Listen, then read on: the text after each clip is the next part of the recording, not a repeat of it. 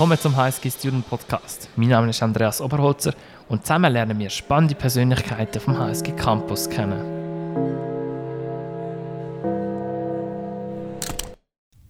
Seine Drinks kann man in der Mensa an der HSG kaufen. Heute habe ich den Hendrik von Now Drinks da und wir reden mit ihm über seinen bisherigen Weg als Student und Unternehmer. Hoi Hendrik, stell dich doch kurz vor. Guten Morgen, Andreas.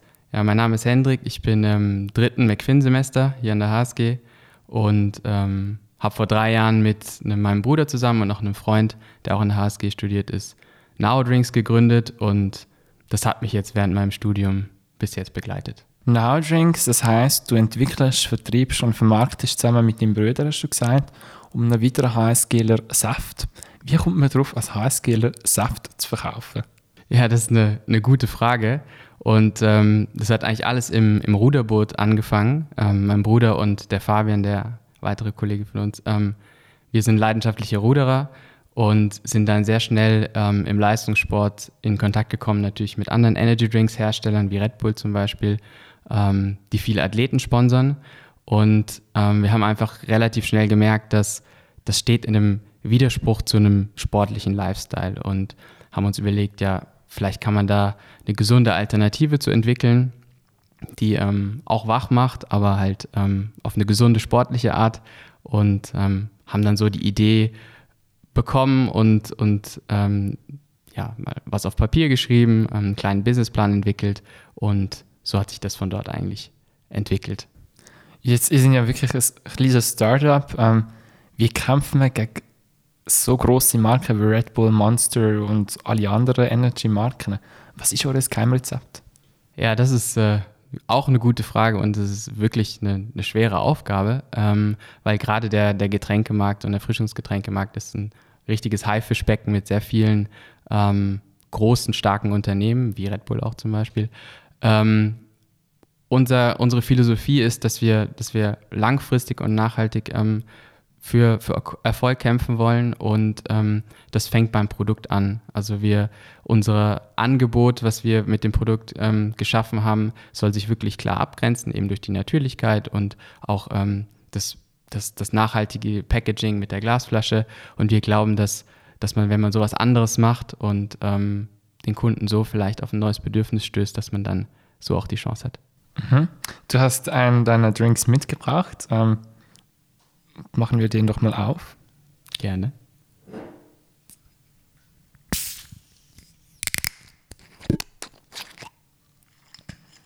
Steht da ähm, Recharge drauf. Was, was möchtet ihr damit sagen? Genau, das ist unser zweites Produkt, äh, das Recharge.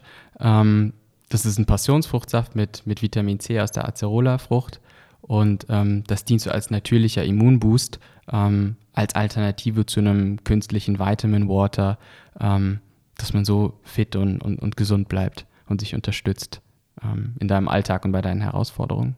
Mhm. Genau. Ich habe die Flaschen ähm, in letzter Zeit sehr oft auf dem HSG Campus gesehen. Cool. Ähm, was ist so das Kundenfeedback oder das Feedback von den Leuten auf der Straße zu eurem Produkt? Ja, es ist natürlich, ähm, da waren wir selber ein bisschen ähm, ängstlich am Anfang, als wir es entwickelt haben, weil wir doch paar Dinge ähm, anders gemacht haben als, als jetzt, äh, sag mal, die Mainstream-Produkte. Wir haben einen sehr tiefen Zuckergehalt ähm, und süßen mit, mit Stevia, das ist ein natürliches Süßungsmittel nach. Ähm, und da waren wir nicht sicher am Anfang, wie werden die Kunden reagieren, aber bis jetzt ist das Feedback doch sehr positiv. Ähm, es schmeckt natürlich nicht jedem, klar, also Geschmäcker sind verschieden, aber ähm, wir haben doch sehr viele Leute, denen es schmeckt und die es wieder kaufen und ähm, du siehst es selbst, auch ein überzeugender Punkt von uns ist so das Design und, und wie wir auftreten. Und das finden auch, glaube ich, ein paar Leute ganz cool. Mhm. Ein paar Leute, also mittlerweile seid ihr bereits in zwei Märkten vertreten. Ähm, mhm. Wo findet man eure Drinks denn? Also wir sind gestartet im deutschen Markt, ähm, weil einfach, wir kommen aus Deutschland, aus, aus Lörrach, das ist in der Nähe von, von, von Basel, aber trotzdem, ähm, sind da gestartet in ein paar Edeka und Rewe-Filialen, ähm, haben uns da so in Süddeutschland ein bisschen ähm, vorgearbeitet und sind dann auch eigentlich wie fast per Zufall, weil, weil wir eben auch viele Schweizer Freunde haben und hier in der Schweiz eben studieren und auch verankert sind, ähm, auf den Schweizer Markt gestoßen und arbeiten jetzt sehr eng mit, mit Feldschlösschen, der, der größten Brauerei der Schweiz und ähm, Coop auch zusammen. Und das sind so die größten Verkaufsstandpunkte. Und natürlich auch hier an der HSG. Jetzt stelle ich mir das nicht ganz einfach vor, ähm, ein Produkt gleich in zwei Märkten ähm, zu vertreiben, gerade im Nahrungsmittelbereich, wo es sehr stark reguliert ist auch. Ja, richtig. Ähm, welche Schwierigkeiten hattet ihr dabei? Ja, ähm, klar, also Regulatorik hast du angesprochen, wichtiges Thema, ähm, weil vor allem da die EU eine, eine Regulatorik hat, aber wie wir alle wissen, die Schweiz äh, nicht in der EU ist. Ähm, aber man kann sich da trotzdem irgendwie wie, wie durcharbeiten und ähm, so verschieden ist es am Ende dann doch nicht. Ähm, kleine Anpassungen am Etikett. Am Anfang hatten wir so einen kleinen Sticker drauf, den wir selber draufgeklebt haben. Ähm, und jetzt eben na, bei der neuen Produktion haben wir es jetzt aufs Etikett integriert. Und ich glaube, was, was auch ganz wichtig ist, ist, ähm, wir alle drei, also mein Bruder studiert an der ETH in Zürich, ähm, Fabian und ich sind eben beide hier an der HSG. Und da haben wir schon ein bisschen, gewisses Gefühl gehabt für den Schweizer Markt und, und auch, ähm, was gibt es für Besonderheiten und, und wie muss man, muss man vorgehen. Ja, und dann marktunabhängig kam in diesem Jahr die Überraschung Corona. Ähm, ja. Wie hat das euch getroffen und wie seid ihr damit umgegangen? Das war schon eher ein harter Schlag für uns, ähm, gerade für junge Unternehmen, die wachsen und die, die noch keine große Kapitaldecke haben. Ähm, für die ist das oft schwierig und für uns war das auch so, vor allem weil wir ich sage immer, wir haben zwei Standbeine. Ähm, einmal das Retail-Geschäft, also der Einzelhandel. Ähm, das war in Ordnung, da gab es nur kleinere Probleme, weil wir die Läden nicht mehr besuchen durften am Anfang ähm, etc. Und das, das zweite ist das, das Standbein der Systemgastronomie, wo man, so wie hier in der HSG auch, am Arbeits-, also Mensen, Kantinen von, von, von ähm, Büros etc., wo man das Produkt einfach mitnimmt beim Mittagessen. Und das ist natürlich im März von, von 100 auf 0 runter.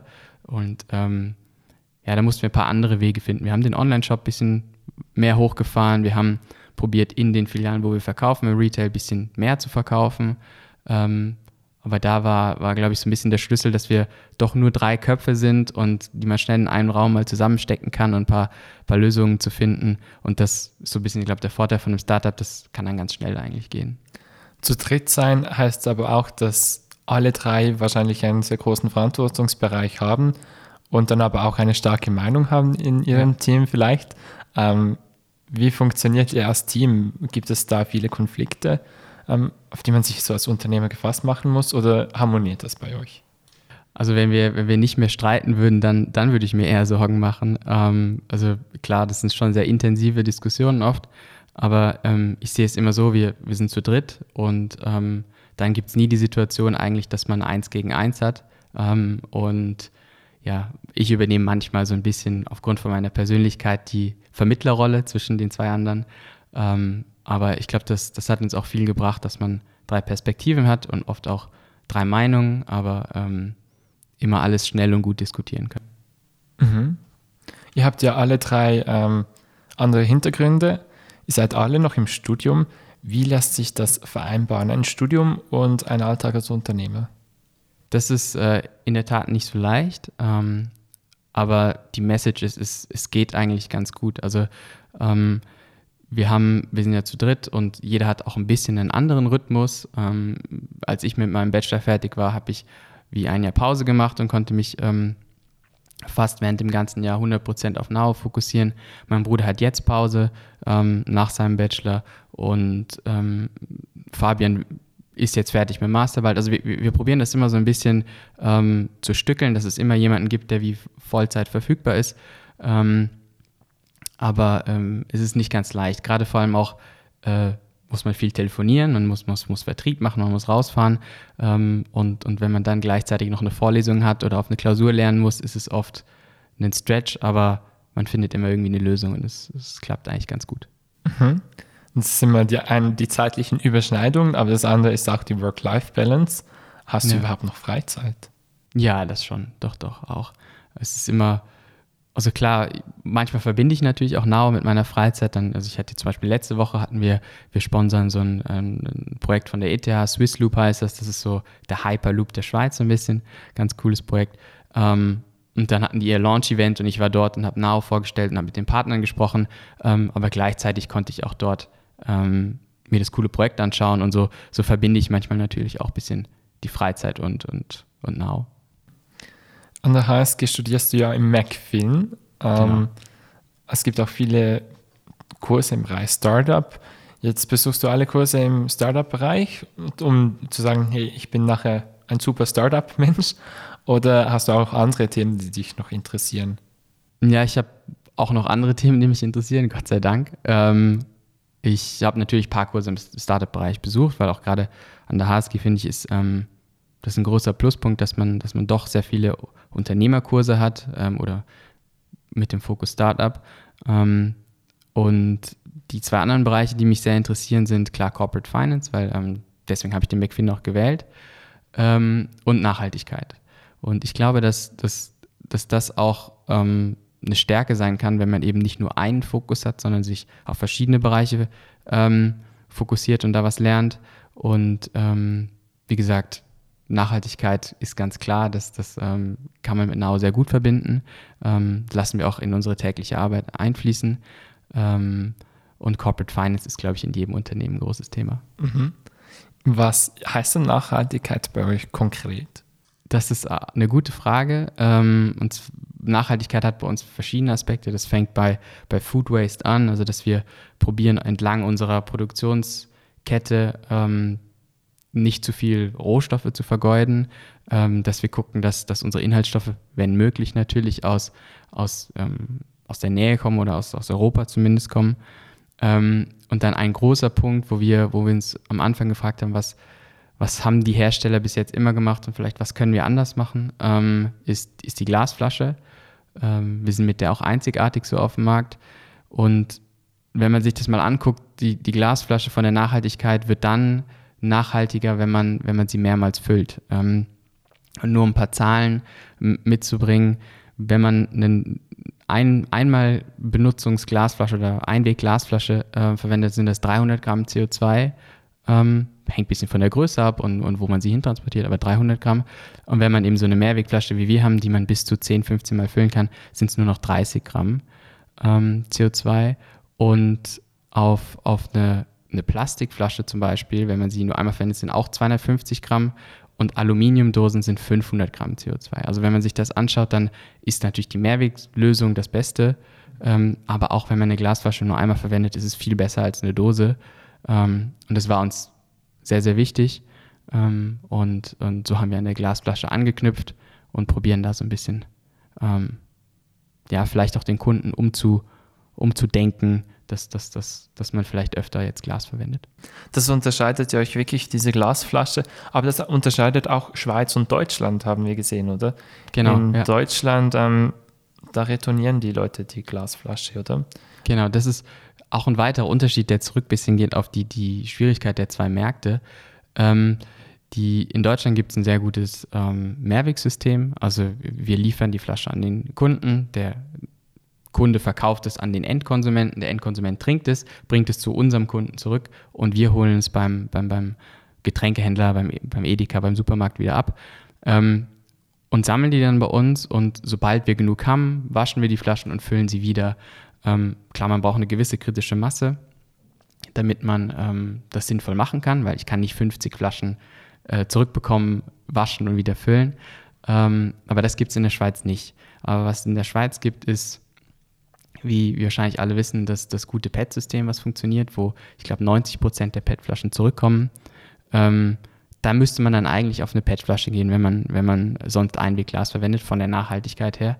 Ähm, aber da müssen wir ehrlich sein, da sind wir noch zu klein, um zwei Produkte zu haben oder manchmal drei, je nach, je nach Varietät, aber ähm, und auch noch zwei Verpackungsarten, das, das würde uns einfach überfordern.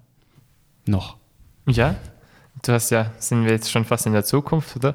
Welche Ziele habt ihr? Es gibt ja verschiedene Unternehmertypen. Es gibt solche, die wollen einfach schnell ein Startup gründen, das hochziehen und dann das nächste gründen. Da gibt es Leute, die sagen, das ist mein Lifestyle-Startup, mit dem ähm, wachse ich und mit dem verbinde ich sehr viel und das möchte ich auf längere Zeit pflegen. Was ist euer Plan? Ja, ich habe es am Anfang ja schon mal ganz kurz angesprochen. Ähm, was uns unterscheidet, so ein bisschen auch von den großen Firmen ist, ähm, und vielleicht auch von anderen Startups, wir, wir sind sehr am nachhaltigen und langfristigen Erfolg interessiert, ähm, weil ich, ich glaube, das ist der einzige Weg, wie es für uns funktionieren kann. Und deswegen ist unser Plan, dass wir das, dass wir das weiterführen. Ähm, ob Vollzeit oder nebenbei ist, ist noch eine andere Frage. Und dass, dann, dass man dann vielleicht irgendwann einen großen Getränkehersteller mit an Bord nimmt, der, der Now dann auf seine Plattform nehmen kann und nochmal weiter verbreiten kann. Ähm, der erste Schritt war jetzt schon dieses Jahr mit Feldschlösschen, dass wir da die Partnerschaft abgeschlossen haben, was uns sehr viel hilft, im, im, im Vertrieb vor allem. Aber unser Ziel ist es definitiv zu behalten und, und langfristig, ähm, wie du meintest, eben auch für die Persönlichkeit und für, für uns selbst, weil es uns Spaß macht, beizubehalten. Mhm. Spaß, das letzte Stichwort für mich. In eurer dreijährigen Firmengeschichte, was war dein schönster Moment? Das ist eine interessante Frage. Ähm, der schönste Moment. Es gibt, gibt, viele schöne Momente, aber ich glaube, so der, der eine, der für mich immer noch heraussticht, ist ähm, der erste Tag, wo wir das Produkt in einem, in einem Supermarkt vorgestellt haben und vor allem den Endkunden, nicht nur, nicht nur dem Marktleiter. Ähm, und wir so zum ersten Mal so in die Augen von Konsumenten schauen konnten, ähm, die das Produkt probieren und trinken und unsere Idee auf dem Papier so zum Leben erweckt hat. Ähm, und dann das Feedback sehr positiv war und die Leute sich gefreut haben, gesagt haben, cool, das ist was anderes, das ist was Neues, ähm, das macht total Sinn, ähm, das schmeckt. Das, das, das war für mich ein sehr bewegender und cooler Moment. Also da trennen ja die Augen von allen Innovation-ProfessorInnen, weil ja die Kundenzentrität ja immer im Vordergrund steht, eigentlich gerade genau. bei so einem kleinen Unternehmen, oder? Genau. Und was, was eine ganz lustige Anekdote noch dazu ist, ist, ähm, ich habe vorher gesagt, dass zum Leben erweckt haben und die, die Abteilung bei der Firma, die, die unser Produkt herstellt, die sich um Startups kümmert, die heißt sogar We Bring Ideas to Life und ähm, das hat man da wirklich hautnah nah miterlebt. Ähm, und äh, ja, da denke ich heute noch oft gerne dran zurück. Super, herzlichen Dank. Also wenn ihr jetzt Lust habt auf einen Now Drink, gibt es in der Mikromensa. Ähm, wir wünschen einen ganz schönen Tag. Danke, Andreas.